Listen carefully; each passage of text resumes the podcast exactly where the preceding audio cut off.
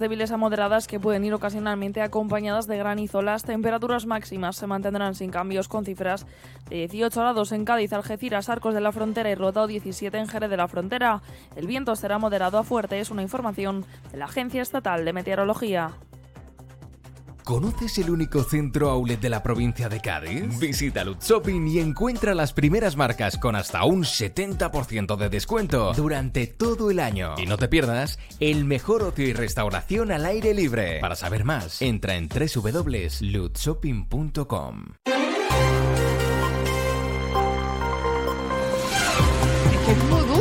y muy fuerte ponernos a todos en, en- en la misma situación. porque es un pueblo de trabajadores, de luchadores, que han luchado muchísimo. Y no todos son iguales, claro que no.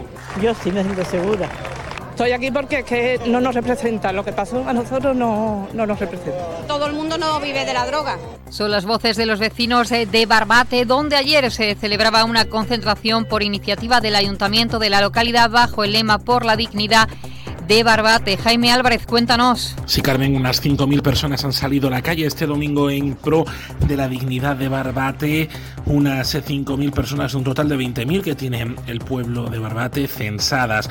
El alcalde Miguel Molina ha rechazado el trato que algunos medios de comunicación han dado a este suceso. Un pueblo que trabaja arduamente por dejar atrás estigmas y estereotipos de los años 80. El alcalde de Barbate ha alzado la voz para exigir las responsabilidades al gobierno de España por parte de inversiones en seguridad y también de la Junta de Andalucía en inversiones socioeducativas. Es Barbate un pueblo de gente trabajadora, humilde y luchadora y un pueblo cuyo nombre es sinónimo de valores como la hospitalidad, la gastronomía y la belleza de sus playas. Esta protesta también ha servido para mostrar la solidaridad del pueblo con los dos guardias civiles y sus familias asesinados el 9 de febrero. Dicen que si no se ven más recursos en eh, las playas de Barbate y en el puerto de Barbate, habrán más movilizaciones. Gracias, eh, Jaime. Y en Sanlúcar, el juzgado mixto número uno ha dejado en libertad con cargos a los tres detenidos considerados autores intelectuales del secuestro de un ciudadano marroquí por un posible ajuste de cuentas relacionado con el tráfico de drogas. La investigación sigue su curso para tratar de detener a los presuntos autores materiales de este secuestro. Las detenciones que se han realizado este domingo han sido fruto del despliegue de un centenar de agentes y del registro de cinco domicilios durante este fin de semana. 8.23 minutos.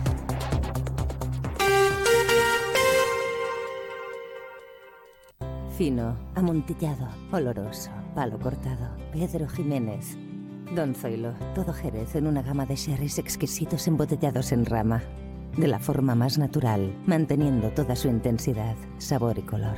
Gama Don Zoilo 15 años, de bodegas Williams ⁇ Humbert. Somos Jerez. Disfruta con un consumo responsable. Las llamadas al teléfono de atención a las mujeres andaluzas que gestiona la Consejería de Inclusión Social, Juventud, Familias e Igualdad. A través del Instituto Andaluz de la Mujer han aumentado en Cádiz un 47,49% en el periodo 2018-2023. En concreto, el pasado año, esta línea recibió procedente de toda la provincia un total de 4.913 llamadas y atendió casi 2.000 consultas, de las cuales el 74,6% fueron relativas a la violencia de género. La consejera del ramo, Loles López, ha incidido en que desde, que desde la Junta de Andalucía se está haciendo un esfuerzo muy importante para visibilizar esta línea cuya imagen se renovó en 2023 y ha resaltado que en todos los centros provinciales de la mujer y en servicios centrales del Instituto Andaluz de la Mujer, las fachadas lucen vinilos, lonas y cartelería de grandes dimensiones que muestran el teléfono 900 200 999. Y cambiamos de asunto en política local. El portavoz del PSOE en el Ayuntamiento de Cádiz, Óscar Torres, se ha mostrado muy crítico ante el anuncio del Partido Popular sobre la próxima subasta del edificio de la antigua Escuela de Náutica. Según sus palabras, cualquier uso que se dé a este enclave debe ser desde lo público. Fue ante un nuevo atropello que la Junta de Andalucía del Partido Popular quiere hacer con nuestra ciudad, una nueva humillación a la que hay que sumar la de Barcárcel, la de la Ciudad de la Justicia, la del nuevo hospital regional. Y estamos hablando, como digo, de la Escuela de Náutica, una escuela de náutica que ya se ha anunciado que se va a subastar el espacio y por lo tanto lo que viene después de una subasta es una privatización de utilización y una privatización de gestión. Y desde luego en la Junta de Andalucía, el Partido Popular, Moreno Bonilla y el alcalde de Cádiz, Bruno García, se va a encontrar de frente al Partido Socialista provincial, al Partido Socialista local y al Partido Socialista Andalucía ante este nuevo atropello a nuestra ciudad. 8.26 minutos. El otro día me preguntaron qué consejo le darías al Joaquín Prat del futuro. Pues le diría que siga eligiendo Suzuki S-Cross. Nuevo Suzuki S-Cross con tecnología híbrida, versiones 4x4 y etiqueta eco. Descubre más en suzuki.es y déjate sorprender por su precio imbatible. Y ahora tu S-Cross 100% conectado con Suzuki Connect. Suzuki S-Cross. Cross the Line. Véalo en Alvariza Motor, concesionario oficial Suzuki, Avenida Tío Pepe 21, Jerez.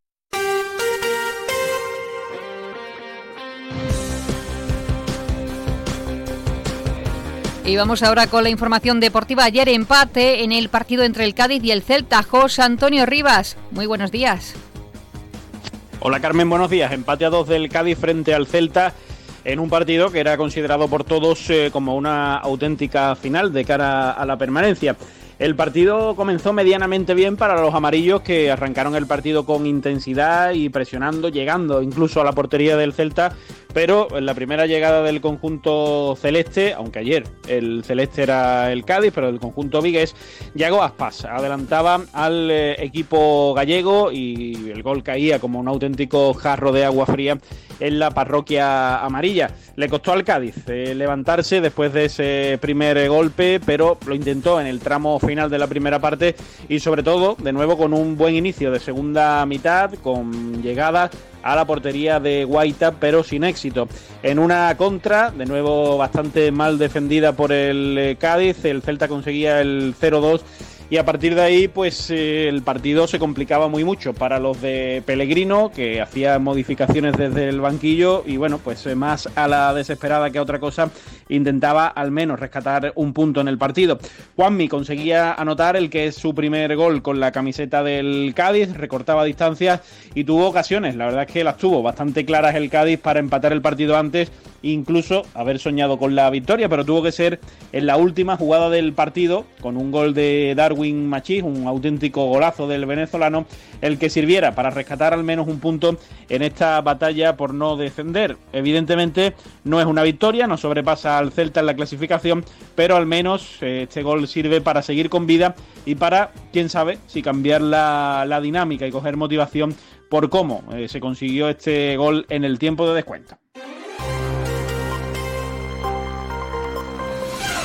Gracias, José. Y este fin de semana la Junta de Andalucía ha entregado en un acto institucional las distinciones del Día de Andalucía en la provincia de Cádiz, en las que se ha reconocido a 10 personas e instituciones por su desempeño y buen hacer en diferentes sectores. El consejero de Presidencia, Antonio Sanz, presidía la ceremonia que tuvo lugar en la sede del Palacio de Congresos de la capital.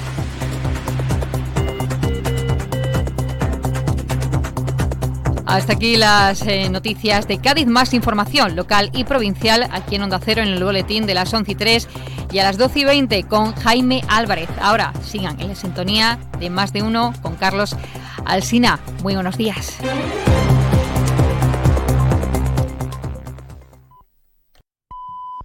Son las ocho y media de la mañana, siete y media de la mañana en Canarias. Más de uno. Alsina en Onda Cero. Dirección de sonido, Fran Montes. Producción, María Jesús Moreno, Marisol Parada y Alicia Eras.